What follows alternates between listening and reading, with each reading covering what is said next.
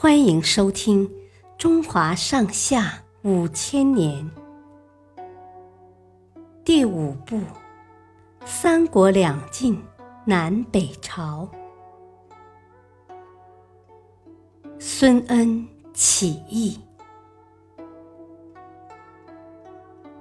东晋末年，豪门权贵过着腐朽的生活，不断剥削劳动人民。老百姓忍无可忍，发动了轰轰烈烈的起义。其中，以孙恩领导的起义最为厉害。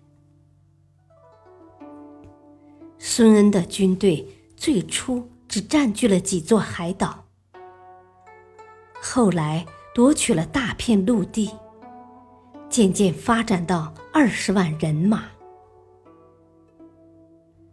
东晋朝廷。派谢安的儿子谢岩率领大军前去镇压。谢岩仗着兵强马壮，根本不把对方放在眼里。有个部下劝道：“孙恩的势力不小，我军一时难以收复，不如招降他吧。”谢岩轻蔑地说。招降？难道我还担心一个草民吗？当年淝水之战，八十多万敌军都被我们打得大败而逃，更何况一个小小的孙恩？过了几天，孙恩率领军队突然发起进攻。当时谢岩正在吃饭。